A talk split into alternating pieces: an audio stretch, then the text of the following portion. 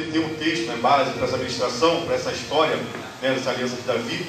Essa aliança de Davi você vai ver que deu origem a uma outra aliança também. É, abra a sua Bíblia no livro de 2 Samuel, capítulo 7, a partir do, a partir do versículo 8. 2 Samuel, capítulo 7, a partir aliança davídica, ou aliança de Davi.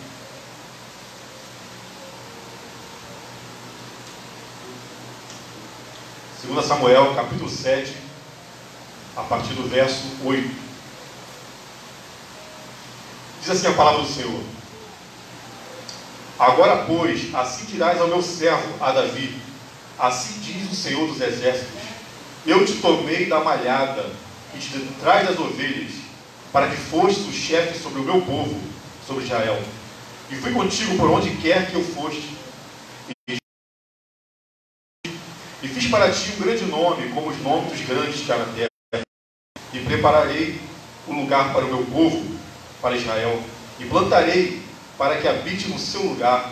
E não mais seja movido, e nunca mais os filhos da perversidade o aflijam como dantes. E desde o dia em que mandei que houvesse juízes sobre o meu povo, o povo de Israel, a ti, porém, te dei descanso de todos os teus inimigos. Também o Senhor te faz saber que o Senhor te fará casa. Os dias forem completos e vierem a dormir com teus pais, então farei levantar depois de ti a tua semente, que sair das tuas entranhas, estabelecerei o meu reino e edificarei uma casa ao trono do seu reino para sempre. E eu, e eu lhe serei por pai, e ele será por filho. E se vier transgredir, castigarei com vara de homens e com açoites de filhos de homens. Mas a minha benignidade não se apartará dele, como a tirei de Saul, a quem tirei diante de ti. Porém, a tua casa e o teu reino serão firmados para sempre diante de ti. Teu trono será firme para sempre. Conforme todas as palavras e conforme a toda a visão, assim falou o profeta Natan ao rei Davi. Amém? Há 150 anos de fidelidade de Deus para com os homens e de 450 anos de fidelidade do homem para com Deus, o povo de Israel começa a já ter uma relação com os sacerdotes da época, com os juízes da época, de muita animosidade, de muito querendo que se afastar um pouco disso. Eles começam a olhar já para as noções vizinhas e começam já a desejar no seu coração não ter mais um juiz, né, como mandante da vida deles, ou ter o Senhor como o rei deles. Mas eles começam a olhar para a nação vizinha e começam a desejar no coração porque todas as nações tinham o seu líder, tinham o seu rei. Então, né, o povo chega até Samuel, os anciões do povo de Israel chegam até Samuel e falam, Samuel, você já está velho, Samuel. Os seus filhos não andam como você anda. Levanta sobre nós um rei, assim como as nações vizinhas, para governar sobre nós. E Samuel se entristece muito com isso.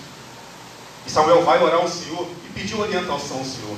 E o Senhor chega a Samuel e fala, Samuel, esse povo não te rejeita, não está te rejeitando, Samuel. Está rejeitando a mim. Porque eles não querem que eu seja rei sobre eles. Não querem que eu seja o Senhor sobre eles. Eu livrei eles na época da terra do Egito, livrei eles de vários inimigos. Então, Samuel, não se preocupe com isso. Eles não estão rejeitando você, eles estão me rejeitando. Não se entristeça, Samuel. E Deus chega para Samuel e fala: Então, já que o povo quer um rei conforme as nações vizinhas, eu vou levantar um rei. Mas Samuel, sabe de uma coisa, Samuel? O rei que eu vou levantar será um duro rei sobre Israel. Aumentará os impostos, pregar todo, pregará todos os bens que Israel tem e ficará para ele. Trará um juízo muito pesado sobre Israel. Isso. E Deus chega para Samuel e fala: Vai lá, Samuel. Tudo que você vai fazer. Revela a Samuel. Vai lá e levanta um homem chamado Saul da tribo de Benjamim. E Samuel vai e unge a Saul como rei. Um rei aliançado com o Senhor. não era um rei que tinha uma bondade para com o povo. Era um rei segundo o coração do homem, não segundo o coração de Deus. E esse rei começa a perverter o coração no decorrer do seu reinado. Tanto que ele chega, Deus dá a ordem para ele, mas sempre transgride a ordem do Senhor. E sacrifica, né, depois que Samuel sai da sua presença, e Deus já não quer mais falar com ele, ele toma um bezerro e sacrifica ao Senhor para que o Senhor possa responder a ele através de sonhos, através de visões, mas o Senhor já não responde a ele. E esse não anda, em conformidade com o Senhor. Mas isso foi o rei que o povo pediu. Retira o espírito de Saul, o Espírito Santo de Saul. Depois que Samuel unge ele, e ele transgrediu a palavra do Senhor. Então o Senhor, então o povo né, começa a pedir um rei, um novo rei a Deus, mas só que Deus falou antes, Samuel, vamos pedir para você um rei, vamos pedir, vamos, vamos pedir intercessão para a intercessão desse povo, porque eles pediram um rei segundo o coração deles. Então Saul né, perverte seu coração e começa a ser pesado ao povo. Então Deus chega e fala, Samuel, eu vou levantar um novo rei, Samuel um rei segundo o meu coração, um homem segundo o meu coração, Samuel. Mas só que Samuel tenta ainda interceder por Saul na época. Tenta, tenta olhar para Saul. E Deus fala, Samuel, não olhe para Saul. Pare de orar por ele, pare de interceder por ele. Eu rejeitei ele. Eu não quero, esse homem não tem aliança comigo, esse homem eu não gosto dele, esse homem já transgrediu minha palavra várias vezes. O reino dele não se firmará como irei firmar o reino do outro rei que virá. E Deus rejeita Saul. Deus chega para Samuel e fala: Samuel, eu quero levantar um rei, um novo rei sobre Israel, um rei segundo o meu coração. Enche a tua botija, enche o teu chifre na época né, de azeite. Eu quero levantar um homem, um homem segundo o meu coração. Vai até a terra de Belém, na casa de Jessé, lá entre seus filhos. Tem um homem ali, um chamado de reinado sobre o meu povo. E Samuel sai da sua cidade e vai até Belém. Interessante. Aqui a gente começa a entender um pouco da aliança né, que Deus tinha. A aliança de Davi deu origem a uma. O pastor João vai ministrar no próximo, quarta-feira, e você vai entender o porquê. Essa aliança gera uma outra aliança. Quando Samuel chega a Belém, e a Belém era a terra de Jesus Cristo, chega lá até Jessé. Deus, Samuel fica temeroso, fala, Senhor, mas eu vou até lá para ungir um novo rei, sendo que o outro rei já está vivo ainda. Se Saul descobrir que eu vou lá levantar um outro rei, vai me matar. Faça isso comigo. Deus chega para Samuel e fala: Samuel, vá até Belém, bezerra, Samuel, e vá lá e diga que vai sacrificar a mim, para a minha santificação, para a santificação. Interessante. Quando a gente lê esse texto, né, quando Deus pede, ir lá sacrificar a Ele mesmo, a gente fala assim, pô, mas que esparrapalho de Deus, né? Deus não podia muito bem interferir no livre-arbítrio de outra forma né, impedindo que Saul pudesse matar o profeta Samuel. O profeta Samuel é Deus, não é Deus?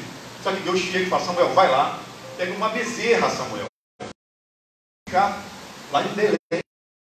A Bíblia, tudo que está na Bíblia, ela tem um significado muito importante. Nada dali está tá por acaso. Se você for ler, né, ou estudar um pouco sobre o sacrifício de Israel, quando Deus pede a Samuel que pegue uma bezerra e sacrifique em Belém. Só se sacrificasse uma bezerra malhada, mas sim uma bezerra vermelha naquela época. Está em Números capítulo já chegou uma bezerra vermelha. Né?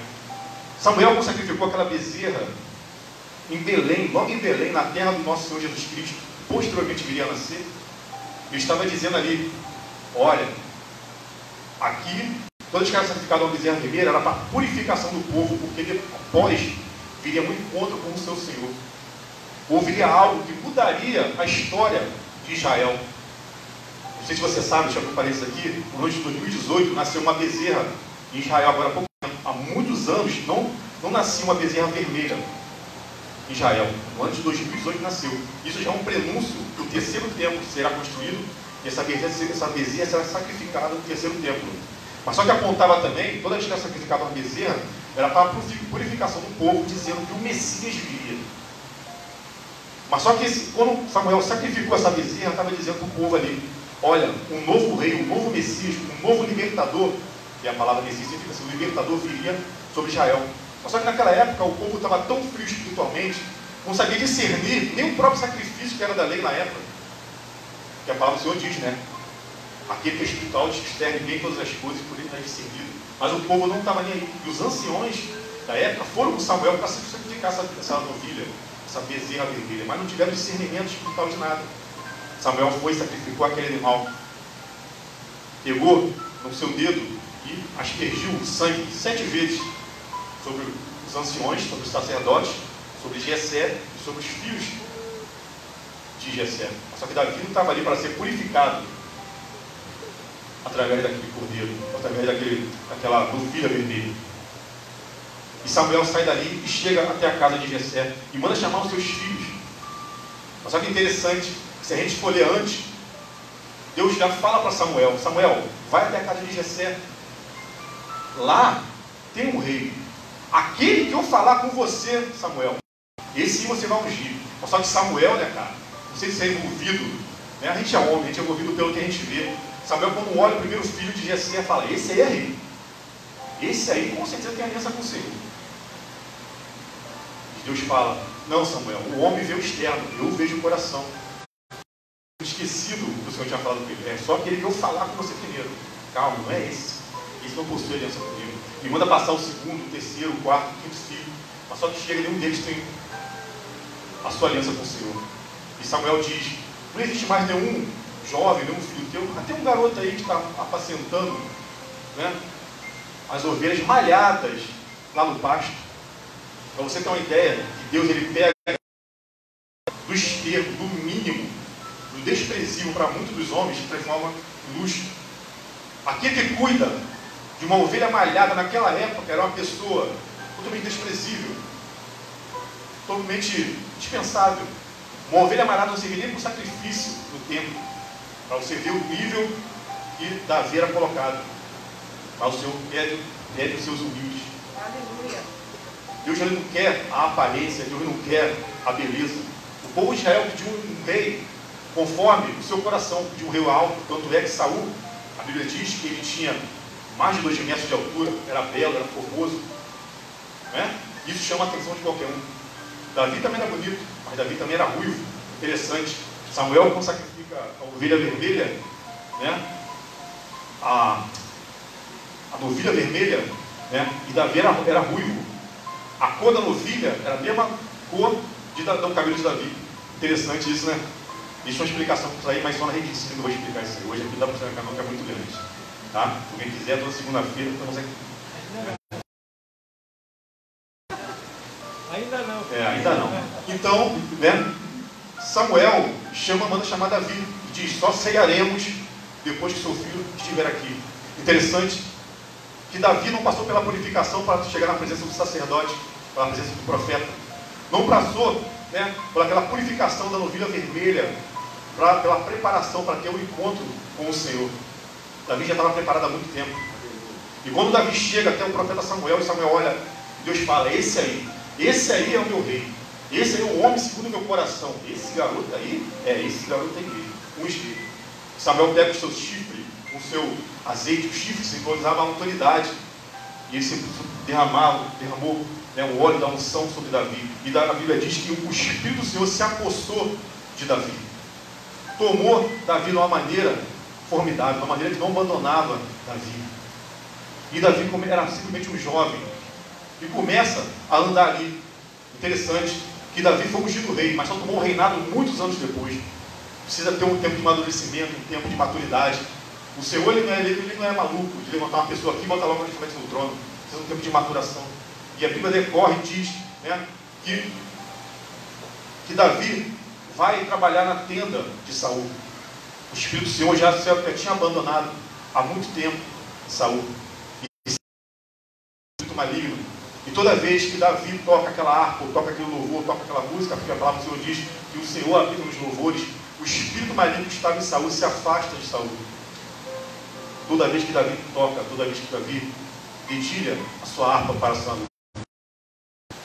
Mas só que aquele que possui a luz do Espírito Santo Sempre aquele que tem trevas vai tentar matá-lo. E a Bíblia diz que Saul tenta matar Davi, jogando uma lança, perseguindo Davi, fazendo de tudo para que Davi morra. Quem disse que esse garoto será rei no lugar? É ruim. E a Bíblia fala que Davi corre de Saul. O homem, né, cheio do Espírito Santo, ele nunca vai querer matar aquele rei. Davi teve a oportunidade de matar a Saul. Só que Davi rejeita, Davi, não, não quero. Ao ponto de Saul estar numa caverna e Davi pegar uma chipada e cortar uma parte da sua túnica de Saul. Ele poderia muito bem ter matado, mas não faz. No decorrer da história a gente vai ver que a perseguição de Saul para com Davi é muito grande. É tremenda. Mas no final dessa história você vai ver que Davi ele comete suicídio. Né? Ele se mata e depois seus filhos também se matam. Saul, Saul. Saul, perdão. Saul se mata, juntamente com seus filhos também se mata. Depois que ele vê que seus filhos morreram. E Davi já, já não tem mais a perseguição de Saul. Então o Senhor dá paz a Davi, depois de lutar, né, de fugir de Saul, fugir de seus inimigos. E um belo dia o Senhor chega para o profeta Natan e diz, Natan, eu olhei o coração do meu servo, sondei o coração do meu servo, e vi que o meu servo quer levantar uma casa para mim, quer, quer levantar um lugar para que meu, meu, meu espírito descanse, que a minha arca venha e descanse ali, porque a arca do Senhor já estava muito longe, não estava mais na presença de Davi. E o Senhor chama o profeta Nassã e começa a citar o que ele quer de Davi, qual o tipo de aliança que ele quer de Davi. E toda aliança que Deus vai fazer com o homem ou com o seu povo, existem três tipos de aspectos que toda aliança tem. Primeiro, a palavra ou a promessa, ou seja, a palavra que o Senhor pronunciou naquela hora. Esse texto que eu acabei de ler aqui, o Senhor começa a falar o que ele quer de Davi. Davi, você não vai levantar um altar para mim. Você não vai levantar. Quem vai levantar será o seu filho. Mas calma, Davi. A minha aliança contigo, Davi, será eterna. A minha aliança contigo não terá fim. A, primeira, a primeira característica de uma aliança é a palavra, ou a promessa que o Senhor faz a uma pessoa ou a nação. A terceira característica de uma aliança do Senhor é o sangue derramado. Toda aliança precisa ter um sangue derramado. Todas as alianças que você vê, aliança noética até aliança milenar, você vai ver que há essa característica, essa característica do sangue derramado. Davi, quando traz a arca do Senhor de novo, você vai ver que ele mata, faz alguns sacrifícios para que aquela arca possa entrar, simbolizando que a, a presença do Senhor estaria ali. E aquele sangue simboliza o pacto, ou a vida sendo traga de novo para o meio de Israel. Porque o Espírito Santo tinha se afastado já do povo de Israel há muito tempo, já não tomava mais conta, porque o povo de Israel era muito rebelde, não queria ter uma intimidade com o Senhor. E a terceira característica de uma aliança com o Senhor é o selo. Salmos 89 vai dizer que Deus fala para Saul, para Davi, Davi, enquanto eu tomo a lua como testemunho, Davi, enquanto ele tiver o sol e a lua, a minha aliança contigo, aquilo que eu proferi com a minha boca, não vai passar. O seu trono, Davi, será eterno. Ninguém se assentará aqui a não ser aquele que eu, no qual eu permiti. A aliança de Davi foi uma das alianças mais provadas da Bíblia. E é interessante que foi provado de uma forma, parece até que, parece não, Satanás ouviu naquele momento, quando Deus proferiu, daqui no texto, Davi, a minha benignidade, a minha bondade, o meu amor, não vai se afastar de você, Davi, não importa o que aconteça. Cara, isso aí, ó, é uma chave para Deus atrás. Ah, é? Vamos ver se você vai se afastar. Porque Deus falou: a minha benignidade não vai se afastar de você, Davi. Como eu fiz com Saul. Se você pegar a vida de Saul e pegar a vida de Davi, você com certeza, como homem, e colocar numa balança, você vai dizer: Nossa, quem pecou mais? Saul ou Davi? Davi, não é? Davi, só para você ter uma ideia, depois que Davi fez a aliança com o Senhor, Davi cometeu adultério, prostituição, homicídio, de primeiro e segundo grau, entendeu? e por aí vai. Várias coisas Davi cometeu, várias coisas. Tanto é que quando ele, ele pede ao Senhor para construir o templo dele, Deus fala para ele, olha, sua mão está suja de sangue, você não pode construir o templo. Você é um homem de guerra. Apesar de você ser um homem segundo o meu coração, você não pode construir o templo. E você não transgrediu. Se a gente colocar Saul e Davi na balança, se a gente como homem colocar, Saul pesa mais. Davi simplesmente, Saul simplesmente fez o quê? Somente não quis dar o ouvido do Senhor e sacrificou um bezerro ao Senhor. Quando o profeta Samuel se afastou. E é interessante que parece que Satanás ouviu isso aí, essa palavra proferida da aliança. E se você vai ver que Satanás só aparece três vezes na Bíblia no Antigo Testamento. Né? Em Gênesis, no livro de Jó e Samuel. A Bíblia diz que Satanás incita o coração de Davi a numerar o povo. Ao ponto do Senhor ficar com tanta ira de Davi, ou de Israel, né? e ferir 140 mil mais ou menos israelitas. Manda um anjo para que possa ferir. Ah, Davi, Satanás citou teu coração para poder contar o povo, para poder fazer o censo do povo. Então vou matar todo, quase todo mundo nessa nação. Isso é ou não é uma prova de uma aliança? Toda aliança, quando você fizer uma aliança com Deus, ou quando Deus fizer uma aliança contigo, saiba que essa aliança será provada de uma maneira que você não saiba. Davi, depois, o Natan, depois de proferir a aliança né, que Deus queria fazer com Davi, você vai ver logo no capítulo seguinte que Davi comete um adultério. Davi está no seu palácio, Deus já deu descanso a ele das nações que ficam as inimigas, e Davi está de noite passeando pelo seu palácio de cedro. E ele vê pela sua janela uma mulher se banhando, se purificando. E ele olha para aquela mulher e deseja aquela mulher. E ele diz: Quem é aquela mulher? Ah, é Betseba. Mande chamar aqui, Betseba. Aquela mulher estava se purificando porque ela estava no período da menstruação dela. Tá? Você vai estudar ali no contexto bíblico. E Deus manda, Davi manda chamar essa mulher depois que ela passa do dia da sua purificação. Todo mundo sabe que a mulher, depois de ter menstruado, ela fica no período fértil. E Davi vai e tenta com essa mulher. E essa mulher faz o quê? Engravida. E Davi tenta esconder aquilo ali. E manda chamar o marido dela da guerra. Está tendo uma guerra em Israel. Manda chamar o marido dela. Olha, volte, deite com a sua mulher. Coma, beba. Mas ele não quer. Senhor, como é que eu posso deitar com minha mulher? Como é que eu posso ser alimentado das boas comidas? O exército de Israel está lá no campo batalhando. E a Bíblia diz que esse homem ficou na porta de Davi, dia e noite. Então Davi tem uma ideia, uma ideia mirabolante.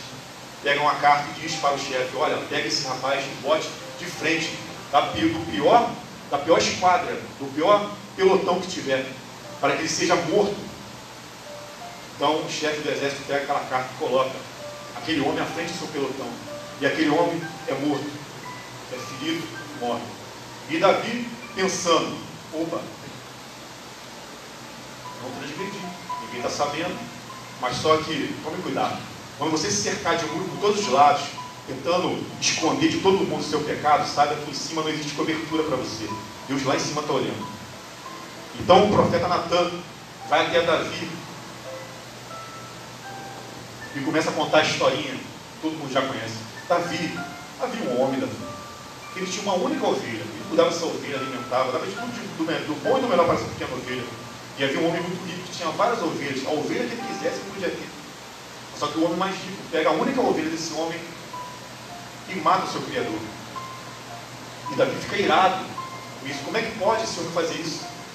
Quem é esse homem? Esse homem tem que devolver quatro vezes mais a ovelha que ele matou. E Davi profere com a sua própria boca a sentença. E o profeta Natan diz: Foi você, Davi. Você que fez isso. Porque você pegou a mulher de Urias, Perceba. E adulterou com ela. E você engravidou dela. Muita gente acha né, que Deus matou o bebê no ventre da mulher, mas não, o bebê já, tava, já tinha nascido já. Você vai ver que Deus fere a criança depois de ele ter nascido. E o, e o Davi fica espantado com aquilo. Ele profere sua própria sentença. Isso aconteceu logo depois de ele fazer uma aliança com o Senhor. Ou o Senhor fazer uma aliança com ele. Você quebraria essa aliança com essa pessoa? Com certeza. Uma pessoa que cometeu, primeiramente, um assassinato, um adultério, cara, qualquer um quebraria. Mas a aliança de Davi é muito pesada. E o Senhor fere aquela criança depois dela nascer. E a criança morre, morre. Davi tenta orar, interceder pela criança para que o Senhor.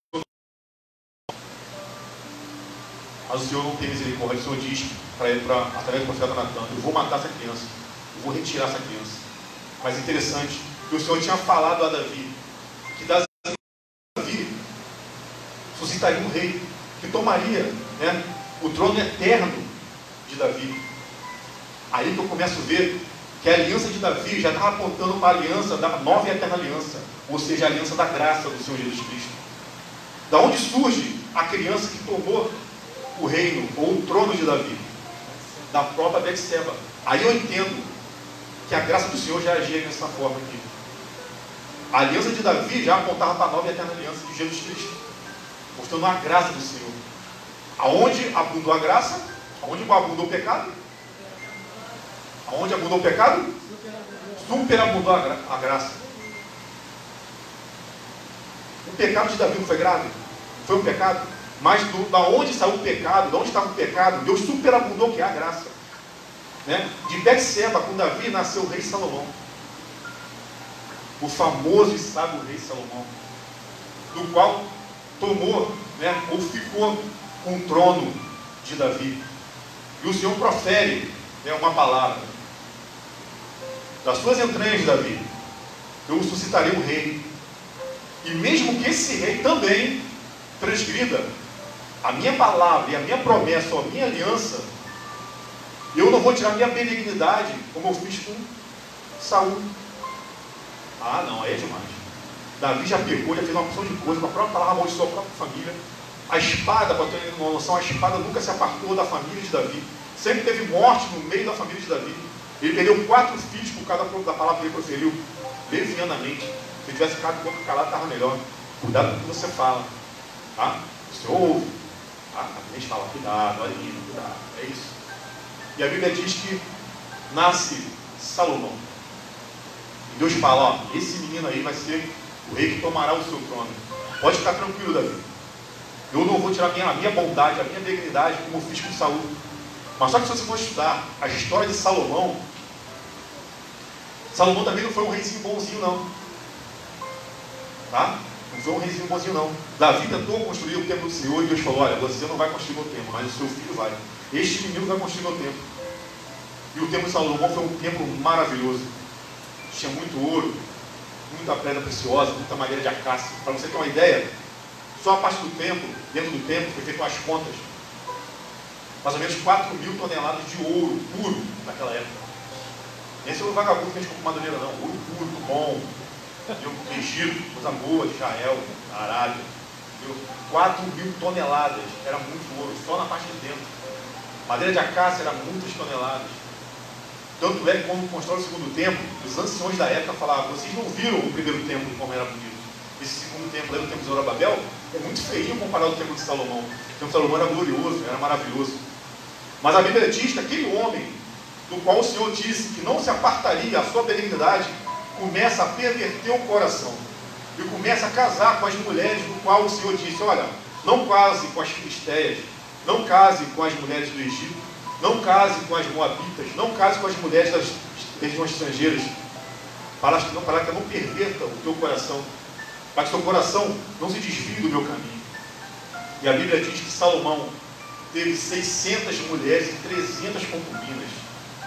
O homem era sábio, hein? Uma mulher dá um trabalho danado, imagina 600 ou mil. Meu Deus. Mas a Bíblia diz que aquelas mulheres começaram a perverter o coração de Salomão.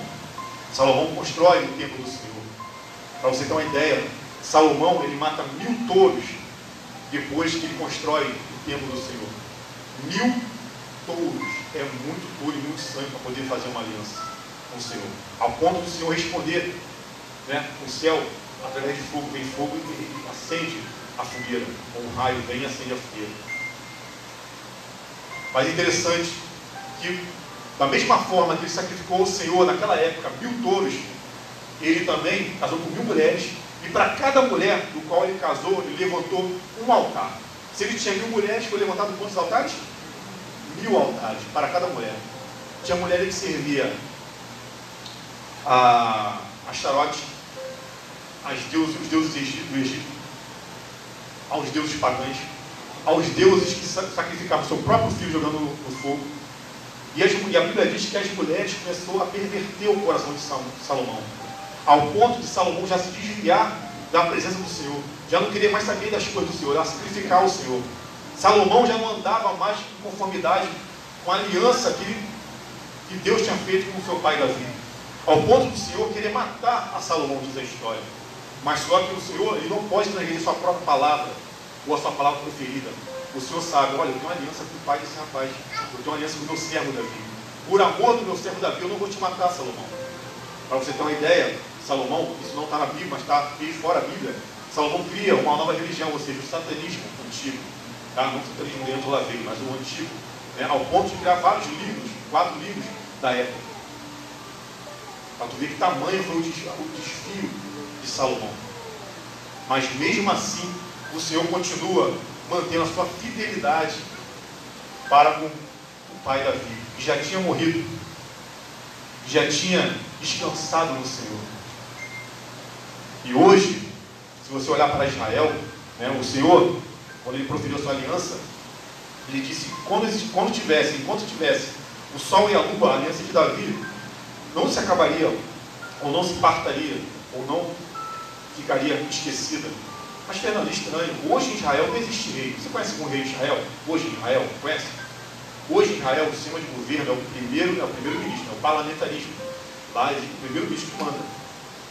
Por que, que hoje não existe rei em Israel? Por quê? Quem sabe? Não, né? Por quê? Porque quando Jesus veio, Jesus é o rei. O Senhor é o rei sobre Israel. Por isso que hoje não existe rei em Israel físico, mas existe um rei espiritual. Existe um Senhor que se assenta no trono de Davi, que é o nosso Senhor Jesus Cristo. Você vai ficar sabendo através da ministração do pastor João na quarta-feira. A aliança que o Deus faz com Davi é uma aliança eterna, uma aliança que dá origem a outras alianças. Eu não sei o que é chamar de aliança davídica. Se é o Senhor que faz uma aliança com Davi. Não é Davi que faz uma aliança com Deus. Você pode ver, até, até Noé. Não é Noé que faz aliança com o Senhor. É o Senhor que tem prazer em fazer aliança com o seu povo. É até que louvou a Deus de aliança, Deus de promessa, Deus que não é um para É o Senhor que ele deseja fazer uma aliança contigo. Mas sabe que a sua aliança sempre será provada. E provada no fogo. A sua aliança será provada como é provada uma aliança de casamento. Uma aliança não tem o começo nem o fim, né? Interessante. Quando tiver aliança, ela é redonda. Ela pode, pode sofrer pressão de todos os lados, que ela não se romperá. E assim foi com a aliança de Davi. E olha que Deus tinha motivo para poder matar Davi. Deus tinha motivo para matar Salomão. Deus tinha motivo para matar todos os reis que vieram depois de Davi. Todos. Sem exceção, todos. Mas ao ponto que vinha com o rei Jesus. Esse que assentou no trono de Davi. Porque Jesus era o filho de Davi. Aquele que precederia né, Davi. Aquele que viria após Davi. E também foi uma aliança muito provada a aliança Senhor Jesus. A nova e eterna aliança. Não se engane.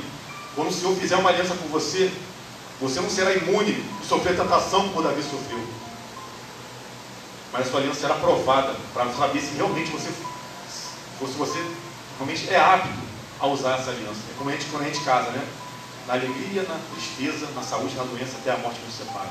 A aliança de Davi foi uma aliança incondicional. Como assim falando incondicional? Não tinha algo que Davi fizesse para o Senhor poder falar assim, ó, eu quero terminar com você. Eu quero separar com você, eu quero arrancar essa aliança. Toma. Não. A própria história diz que a aliança de Davi foi uma aliança incondicional. Não importava o que Davi fizesse. Eu amo você, Davi. Eu quero ter uma aliança com você, Davi. Não importa o que tua geração posterior vai fazer, Davi. Eu quero ter uma aliança contigo. Isso sim é uma prova de amor. Acho que é por isso que colocaram aliança. É uma das maiores provas de amor. É uma aliança que o Senhor pode fazer com a gente. E vem Senhor Jesus no Novo Testamento e faz uma nova e eterna aliança. Sabe você, igreja, o Senhor tem uma aliança com você. Independente do que você faça, independente do seu pecado, independente do que você possa transgredir, o Senhor tem prazer e amor de estar, de estar diante de ti aliançado contigo. Você às vezes pode achar, meu Deus, sou tão pecador, sou tão falho. Mas calma. O sangue do Cordeiro, na nova e eterna aliança, já está sobre a sua vida. E Ele quer ver uma noiva. E quem usa uma, uma aliança? Uma noiva. Ele quer casar contigo. Ele quer ter uma aliança contigo. Não importa a sua transgressão, não importa o seu, o seu pecado, não importa o que você tem feito. Ele quer sarar você, quer cuidar de você. Ele quer ser o seu esposo, e você tem que ser uma noiva santa e imaculada na presença dele. Mas saiba que a sua aliança será provada todos os dias no fogo, seja pelo Senhor, pelos seus inimigos e também pelo Satanás. E toda vez que você levantar uma aliança com o Senhor, tenha certeza que Satanás se levantará para tentar romper essa aliança com o Senhor. De todas as formas. Tentará perverter o teu coração, tentará tirar você do foco. Então permaneça. Davi é um exemplo muito claro disso. Pecou, sofreu, fez filho pecado, ele proferiu palavras de maldição sobre a própria família. Mas o Senhor, de uma maneira, de nenhuma vez sentiu vontade de romper com Davi. Ele sempre disse: Minha benignidade ficará contigo. Não acontecerá como fez com Saul. Porque Saul foi um homem segundo o coração do povo. Mas você é um homem segundo o meu coração. E você, igreja, é a noiva do Cordeiro, segundo o coração dele. Santa, imaculada para o Senhor. Amém? Essa rápida palavra, esse entendimento rápido da aliança do Senhor, você possa entender o Senhor tem prazer em fazer aliança com o seu povo. O Senhor tem prazer em fazer aliança com o seu povo. Muitas vezes a gente não quer ter prazer de fazer aliança com o Senhor. Porque fazer uma aliança é renúncia. Fazer aliança é doloroso. Quem lembra do casamento? Na alegria e na doença. Ah, meu irmão, quando vem a tristeza é difícil. Quando vem a doença, meu Deus do céu, é difícil. Mas o Senhor não é assim. O Senhor ele vê você muitas vezes fraco, doente, mas Ele tem prazer de estar do teu lado. Pegar por você pelos colos, da sua mão, e estar alicerçado contigo. Amém? Jogue-se de pé, eu quero orar pela sua vida, para que você possa ter uma aliança com o Senhor. Você saia daqui com esse entendimento. Que o Senhor é um Deus de aliança, um Deus de promessa, um Deus que não é homem para mentir. Ainda mais que você seja mentiroso, fraco como Davi, um adúltero, um perseguidor, um assassino impuro. O Senhor tem prazer estar na tua presença. Feche teus olhos, bota a mão no seu coração. Senhor Deus, em nome de Jesus. Pai, o Senhor, Pai, que é um Deus de aliança, Senhor. O Senhor, Pai, que é um, um Deus, Pai, que tem prazer, Pai, estar alicerçado, Senhor, em nós, ó Pai. Oh Deus, vem com a tua aliança sobre nós, ó Pai. Nós sabemos, Pai, que uma aliança, Pai, pode suscitar outras alianças, ó Pai.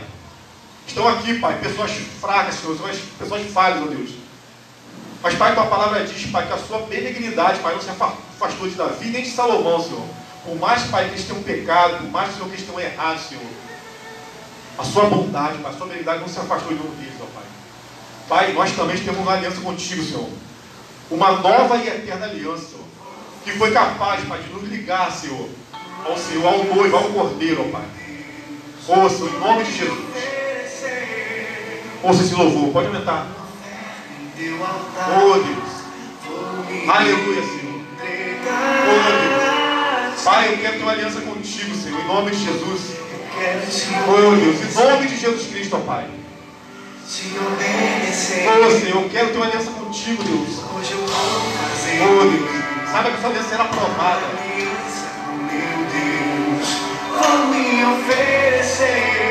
Sabe que a sua aliança será provada no fogo para saber se você realmente quer ter uma aliança com o Senhor. Oh Deus, oh Cordeiro de Deus. Aleluia, Deus. Oh Deus. Não afaste de nós, Pai, a sua benignidade, Senhor. Oh Deus. Oh Deus, nossa igreja, Pai, temos uma aliança contigo. Quer se entregar a Ti, Pai, como noiva, Senhor. Santa Imaculada, Pai, na Tua presença, meu Deus. Nós, ó Pai, a Tua presença, Não tire nós, Pai, a Sua aliança, Senhor. Oh Deus, em nome de Jesus. Toma a tua igreja, Pai, a tua noiva, Senhor, tem uma aliança contínua nas tuas mãos, em nome de Jesus. Oh Deus, não olhe para os nossos pecados, oh Deus, não olhe para as nossas intenções, ó Pai. Tem misericórdia de nós, ó Pai, em nome de Jesus. Somos falhos, Pai, como noiva, Senhor, como, igreja, Senhor. Oh Deus. Se homens, Pai, da Bíblia, Senhor, transmitiram, Pai, de maneira tal, Senhor, Senhor não quebrou a aliança com eles, ó Pai. Não quero, Pai, nunca aliança conosco, Pai, em nome de Jesus. Oh, Deus, em nome de Jesus Cristo, Deus. Oh, Deus. Em nome de Jesus, Pai. Oh, Deus, eu quero fazer uma aliança contigo, Deus. Aleluia, Deus. Oh, Senhor. Oh, eu quero com Deus, Pai, em nome de Jesus Cristo. Oh, Senhor. Aleluia. Oh. Aleluia, Deus. Oh, Pai, Pai.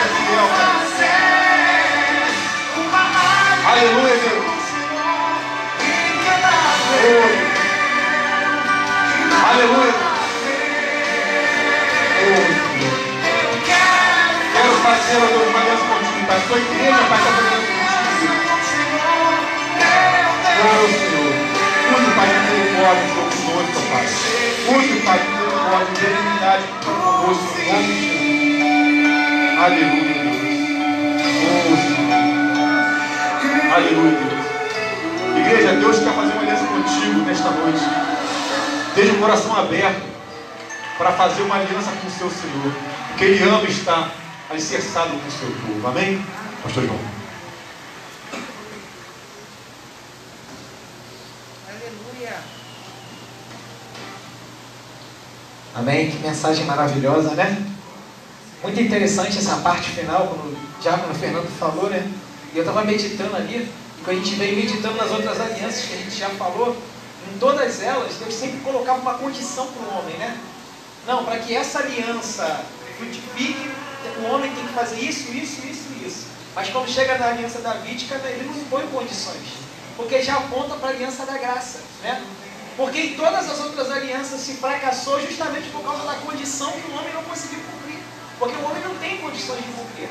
Quando chega em Davi, ele diz assim: não coloca condição nenhuma. Porque você também, Davi, não vai cumprir. Nem os seus descendentes vão cumprir. Porque agora a aliança que eu estabeleço é a aliança da graça. É a aliança por meio de Cristo Jesus, aquele que é perfeito, aquele que realmente tem condições de cumprir a aliança, qual as outras nenhum ser humano conseguiu cumprir. Então, realmente apontando já para a aliança da graça, que vai ser a aliança que nós vamos falar na quarta-feira. Amém? Vamos agradecer ao Senhor por este dia, por este culto maravilhoso, por esta palavra, que você guarde essa aliança no seu coração. Achei muito interessante quando ele falou sobre Betseba, né? E Davi, justamente um filho vir de Betseba e Davi. Davi era casado com tantas outras mulheres, poderia vir de qualquer outra mulher, mas tinha que vir de Betseba, justamente apontando para a graça, apontando para as nossas vidas, né? Nós somos como Betseba como Davi, nós somos é, fruto do adultério, né? Fruto da fornicação, da, da, da idolatria, né? E estamos aqui justamente pela graça, somos a todo tempo idólatra, nosso coração é idólatra, nosso coração é, corrompido, e geralmente é a graça de Deus que está sobre a nossa vida a cada dia e nos faz ter a certeza dessa aliança eterna que Deus firmou sobre as nossas vidas. Então vamos agradecer ao Senhor, levante sua mão aí. Paizinho, em nome de Jesus, obrigado, Senhor. Porque quando olhamos para cada construção, desde o início de todas as coisas, e viemos acompanhando aliança após aliança, e viemos vendo de maneira bem clara, Senhor, a graça do Senhor sendo estabelecida, o propósito da graça sendo construído, o propósito da graça sendo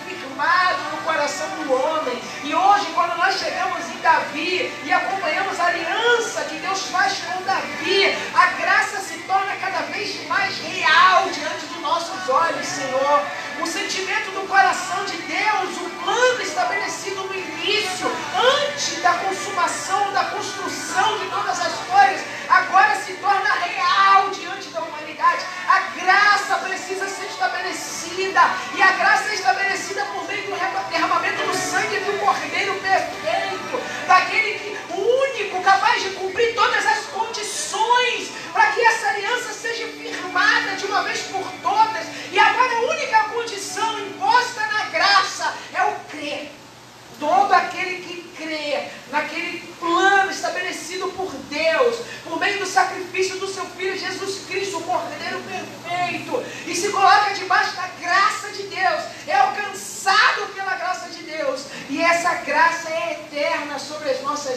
Senhor. Muito obrigado por cada uma dessas alianças que tu tens firmado sobre as nossas vidas, Senhor. Como foi para nós edificante vir acompanhando aliança após aliança. E agora chegamos, Senhor, no momento mais importante, os momentos mais importantes, onde nós vamos falar sobre o estabelecimento da graça. Aqui Jesus, Deus vinha revelando o plano, revelando o plano, e agora o plano se estabelece. Agora o plano se cumpre em Jesus Cristo. E depois nós vamos falar sobre a aliança milenar, aliança ao qual nós estaremos estabelecidos como corpo de Cristo, Senhor. Então nós te agradecemos por esta palavra, por cada ensinamento, Senhor. Não só um diretamente sobre a aliança, mas tantas, tantos tesouros foi deixado para nossas vidas aqui nessa noite, Senhor tantas coisas importantes da vida prática que nós aprendemos aqui, coisas simples que às vezes acontecem em nossas vidas e por estarmos desligados espiritualmente, como foi dito aqui, por não termos o discernimento espiritual, não conseguimos compreender a dimensão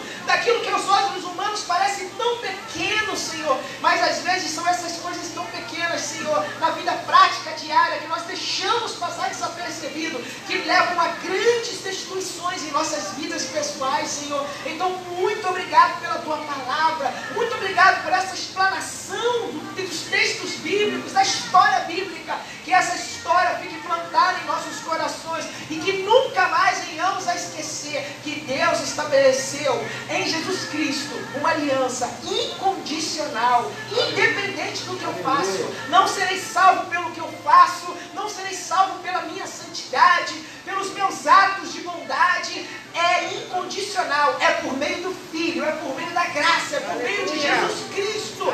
Por isso, Pai, nós te damos graças, Senhor, muito obrigado pela tua palavra nessa noite. Que a graça e a paz do nosso amado Senhor Jesus Cristo, que o amor de Deus Pai e as doces consolações que vieram a nós por meio do Espírito Santo de Deus estejam com a sua igreja, que está espalhada agora em cada canto deste planeta, sua noiva, aquela que tem aliança nos seus dedos, no seu dedo, aquela que vai subir, que vai sentar à mesa, que vai ter o prazer de ceiar com o Pai. E se você é esta igreja aliançada, e se você é esta igreja que está debaixo desta condição, se você é esta igreja que crê no plano redentor de Cristo por meio da graça, então nós vamos terminar o culto dessa noite dando um forte aplauso ao nome do nosso Senhor Jesus Cristo.